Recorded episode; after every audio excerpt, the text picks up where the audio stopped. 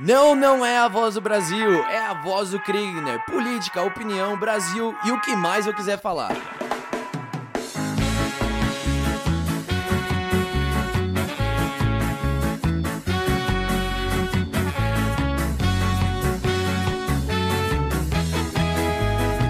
Bem-vindos a mais um episódio do podcast A Voz do Kriegner, o podcast que nasceu para te deixar mais informado muito menos alienado e mais interessado em tudo aquilo que acontece no meu, no seu, no nosso Brasil varonil.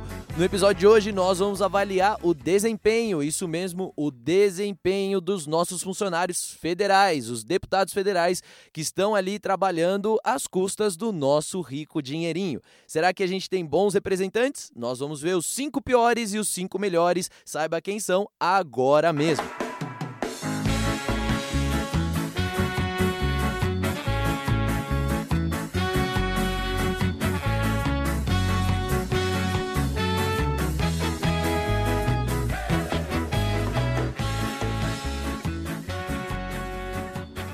Então vamos lá, o nosso episódio de hoje, ele é baseado 100% num ranking muito, muito interessante, que eu quero que você anote aí para depois visitar o site deles, porque você vai ver que eu não estou falando mentira, não vem me acusar aqui de tentar trazer um viés ideológico, são dados e números. É o ranking dos políticos. Você pode consultar lá no www.politicos.org.br.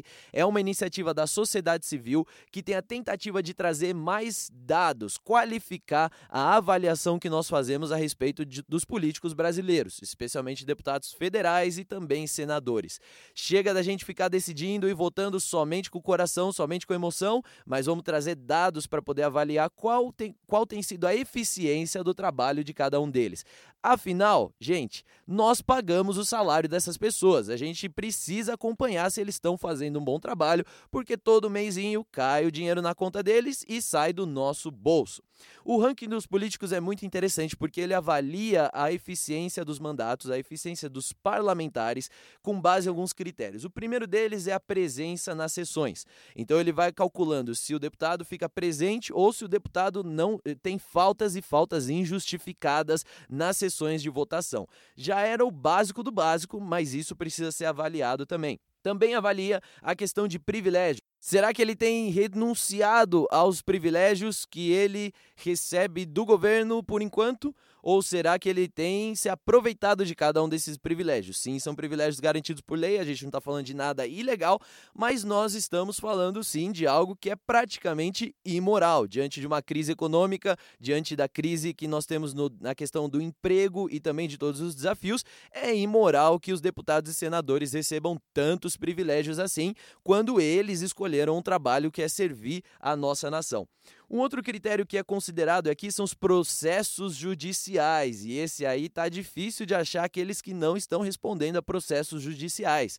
Alguns processos mais leves do que outros, mas esse ranking também considera isso. Outra questão é a qualidade legislativa. Então, o ranking dos políticos tem um conselho de avaliação de leis que vai dizer se a participação, se a votação, se a postura daquele deputado tem sido proveitosa para o país ou aquela lei foi proveitosa para o país como um todo ou só atendeu talvez a interesses escusos. É muito interessante. Outro critério é a questão da formação universitária. Será que esse deputado, esse senador, ele tem uma formação universitária? No Brasil não é obrigatório que uma pessoa tenha formação universitária para representar a sociedade, e isso não é tanto um problema. Mas se a pessoa tem uma formação universitária, chances são de que ela seja melhor capacitada. Filiação partidária. Será que essa pessoa ela é fiel a um partido, ela tem uma ideologia, ela trabalha por aquela ideologia ou ela pula de galho em galho segundo a oportunidade melhor se apresenta. Então tem muita gente que vai de partido em partido, já passou por praticamente todos os partidos. Ontem era comunista, hoje já é liberal na economia e a gente não sabe o que essa pessoa pensa, só sabe que ela quer mais poder e outros critérios aí interessantes sobre a questão de apresentação de projetos e outras características extras que vêm entrar aí nesse ranking também. Muito bom, vamos lá para aquilo que interessa. Nós vamos olhar agora para os cinco piores deputados do Brasil. Começando no top 5, em quinto lugar, nós começamos aqui com Pedro. Pedro Uxai, do Partido dos Trabalhadores, sem muita novidade, lá de Santa Catarina. Ele está na posição 589 no ranking geral de deputados federais.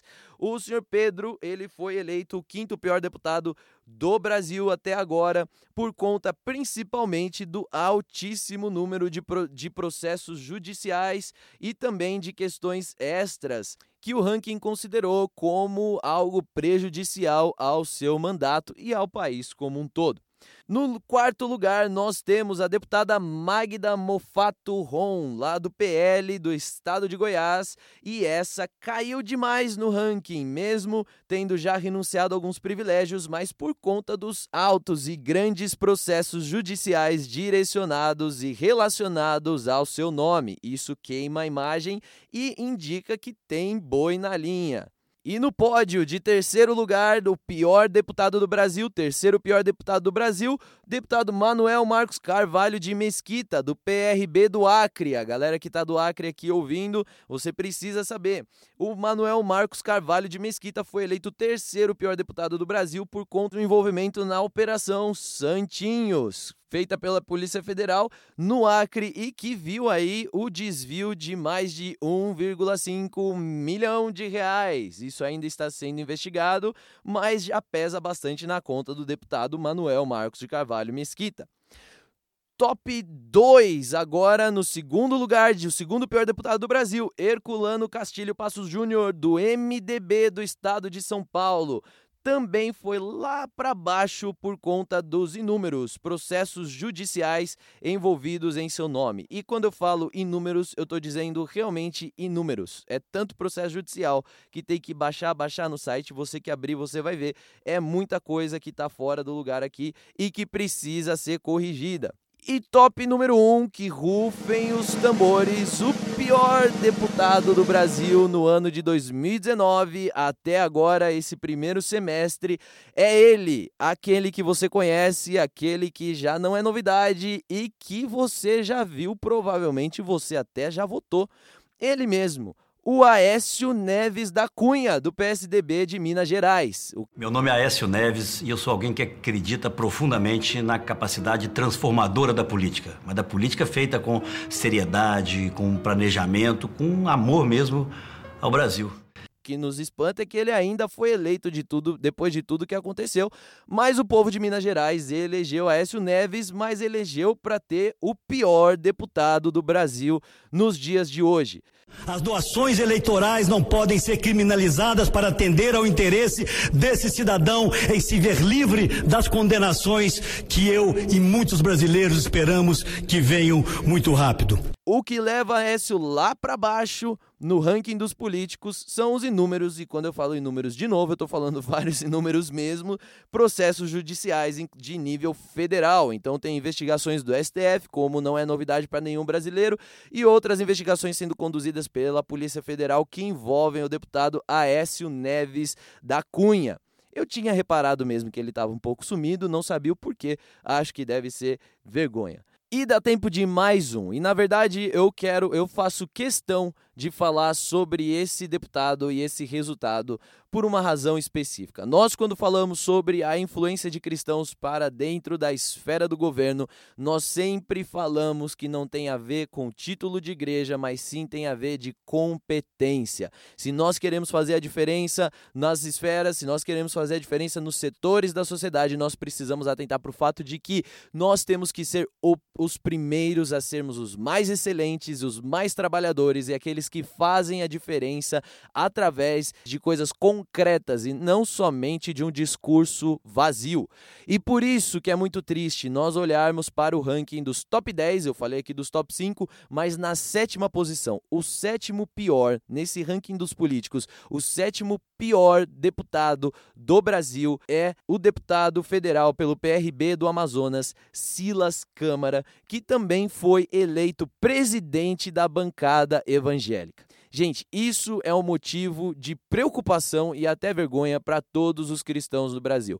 Como que a bancada evangélica tá bom, que a gente não espera muita coisa da bancada evangélica. Mas como que ela é presidida por alguém que foi eleito o sétimo pior deputado do Brasil nos dias de hoje? E se você olhar lá no site, eu estou falando do ranking dos políticos, político.org.br, essa não é minha opinião, esses são dados levantados por esse site. Você vai ver que nos índices, nos critérios considerados para essa avaliação, que eu mencionei aqui anteriormente quais são, não há nenhum critério positivo para o deputado Silas Câmara.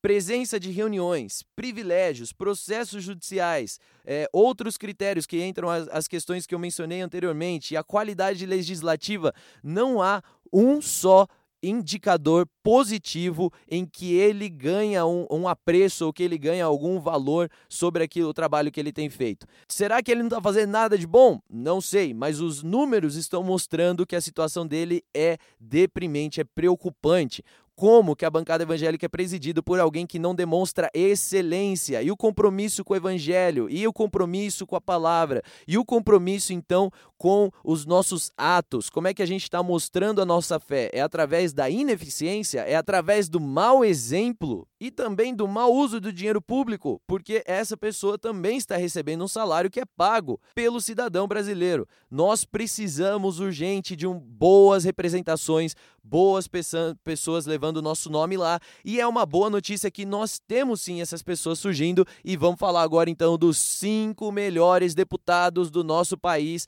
até o dia de hoje. Vamos lá!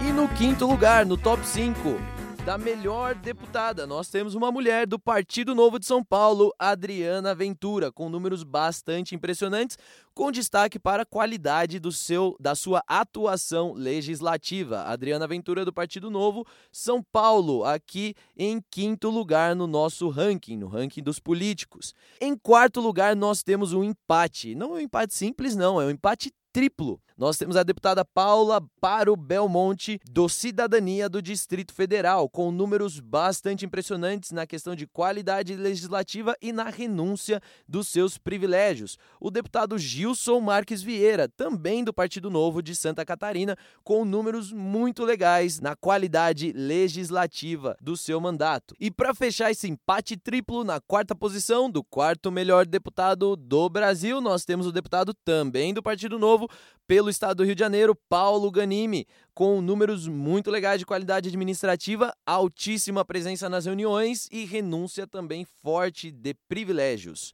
Falando agora do top 3, os três melhores deputados do nosso país, nós também temos um empate na posição número 3. O terceiro melhor deputado do nosso país, na verdade, são dois. O deputado Marcel Van Hatten, do Partido Novo, também do Rio Grande do Sul, com números muito legais sobre presença nas reuniões, também a renúncia de privilégios, zero processos judiciais e uma alta qualidade legislativa, junto com o deputado, que também é do Partido Novo, pelo estado de São Paulo, Vinícius Poit, com números muito impressionantes. Lembrando que aqui nós não estamos dando a opinião do Kriegner, isso aqui é o ranking dos políticos que você pode consultar no www.politicos.org.br. Em segundo lugar, segurando a medalha de prata de melhor deputado do Brasil até os dias de hoje, Tiago Mitrô pelo Partido Novo de Minas Gerais, com números muito legais na qualidade legislativa que é avaliada pelo Conselho de Avaliação de Leis do própria organização Ranking dos Políticos, que é composto por pessoas especialistas da sociedade civil. E top 1, primeiro lugar, o deputado medalha de ouro, melhor deputado que nós temos no Brasil até hoje, é o deputado Márcio Luiz Alvino de Souza, do PL do estado de São Paulo. Melhor deputado que nós temos até hoje, desde janeiro até agora, esse finzinho de primeiro semestre. Ele em destaque foi o primeiro deputado federal a receber o certificado ISO 9001 por implantar um sistema de gestão diferenciado em seu gabinete fez inovação, arriscou fazer diferente e ganhou um baita de um reconhecimento por isso. No top 5 piores, nós mencionamos na sétima posição o presidente da bancada evangélica, deputado Silas Câmara. Mas no top 5 melhores para melhorar a nossa situação e nós cristãos não ficarmos com o coração pesado de que estamos sendo mal representados no nosso Congresso Nacional, nós temos uma boa notícia. Na sexta posição, o sexto melhor deputado do nosso país, nós temos Lucas Gonzalez, deputado federal eleito no primeiro mandato pelo Partido Novo do Estado de Minas Gerais. Se Minas Gerais hoje tem o pior deputado do país, que é o Aécio, tem dois bons deputados, Lucas Gonzalez e Tiago Mitrô, ambos do Partido Novo.